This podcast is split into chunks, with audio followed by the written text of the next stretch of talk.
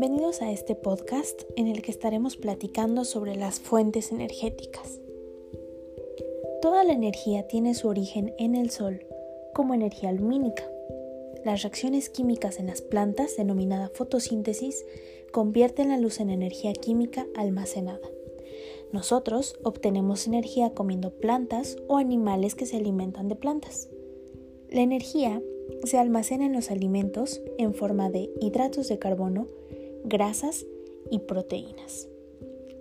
La energía en los sistemas biológicos se mide en kilocalorías. Pero, ¿qué es una kilocaloría? Simplemente se trata de una unidad de medida. Termodinámicamente, la caloría se define como la cantidad de energía calorífica necesaria para elevar un grado Celsius la temperatura de un gramo de agua pura. Y una kilocaloría es igual a mil calorías. Es habitual que las etiquetas de los productos alimenticios incluyan la cantidad de energía que pueden aportar al organismo apelando a esta unidad. Supongamos que una hamburguesa tiene 200 kilocalorías.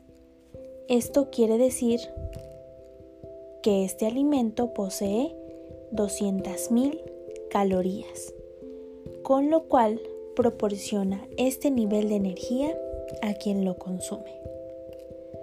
Una parte de la energía liberada en nuestro cuerpo es usada también por las miofibrillas para producir el deslizamiento de los miofilamentos de actina y de miocina, dando como resultado la acción muscular y la generación de fuerza que tú ya conoces. Hablemos de forma más precisa sobre las fuentes energéticas. Los alimentos se componen principalmente de carbono, hidrógeno, oxígeno y en el caso de las proteínas, nitrógeno. Los enlaces celulares en los alimentos son relativamente débiles y proporcionan poca energía cuando se descomponen. En consecuencia, los alimentos no se usan directamente para las operaciones celulares. En lugar de esto, la energía se libera químicamente dentro de nuestras células, almacenándose luego en forma de un compuesto altamente energético denominado ATP, que significa adenosintrifosfato. Las proteínas son los ladrillos con los que se construye nuestro cuerpo y proporcionan poca energía para la función celular. Al pasar de un esfuerzo muscular suave a otro más duro, se emplean progresivamente más hidratos de carbono, dependiendo menos de las grasas. Así que comencemos hablando de los hidratos. Los hidratos de carbono se convierten en última instancia en glucosa, un monosacárido que es transportado por la sangre a los tejidos activos, donde se metaboliza. En reposo, la ingesta de hidratos de carbono es absorbida por los músculos y el hígado, y luego se convierten en un azúcar mucho más compleja, denominado glucógeno. Esta se almacena en el citoplasma hasta que las células lo utilizan para formar ATP. Cuando se necesita, este glucógeno nuevamente se convierte en glucosa, que estaba en el hígado y ahora es transportada por la sangre a los tejidos activos donde es metabolizada. Las reservas de glucógeno en el hígado y en los músculos son limitadas. Por lo tanto, dependemos fuertemente de nuestras fuentes dietéticas de almidones y azúcares para reponer nuestras reservas de hidratos de carbono. Los músculos y el hígado pueden quedar desprovistos de su principal fuente de energía si no tenemos una ingesta adecuada. Esto es todo lo que respecta a los hidratos de carbono. Ahora platiquemos un poco sobre las grasas. Nuestro cuerpo acumula mucha más grasa que hidratos de carbono.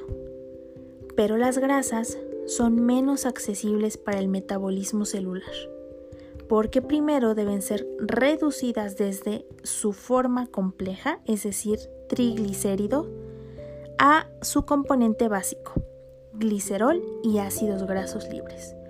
Una vez que se descomponen estos dos compuestos primarios, puede ahora sí formarse ATP. No obstante, el ritmo de liberación de energía de estos compuestos es demasiado lento para satisfacer todas las demandas de energía de la actividad muscular intensa. Hablemos de las proteínas. El proceso por el que las proteínas o las grasas se convierten en glucosa recibe el nombre de gluconeogénesis. Las proteínas pueden convertirse a través de una serie de reacciones en ácidos grasos y eso recibe el nombre de lipogénesis. Las proteínas pueden aportar entre el 5 y el 10% de la energía necesaria para mantener un ejercicio prolongado. Y un gramo de proteína genera alrededor de 4.1 kilocalorías. Ahora que tenemos las fuentes energéticas, podemos ver cómo se almacena esta energía. En la sección siguiente examinaremos la producción del compuesto ATP como depósito de energía. Antes de despedirnos, quisiera que hagamos un pequeño repaso de lo que hemos aprendido hoy.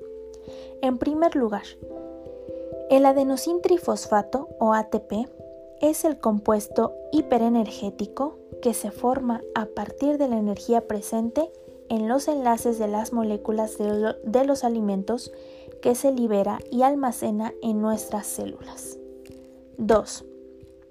Obtenemos la energía de los alimentos, hidratos de carbono, grasas y proteínas. Tercero, la energía que obtenemos de los alimentos se almacena en un compuesto altamente energético, el ATP.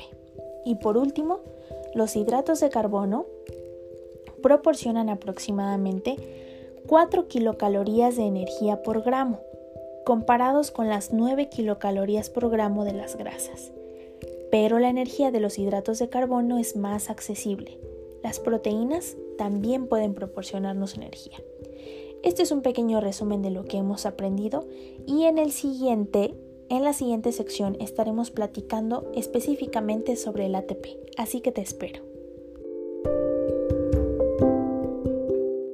Oh, thank you.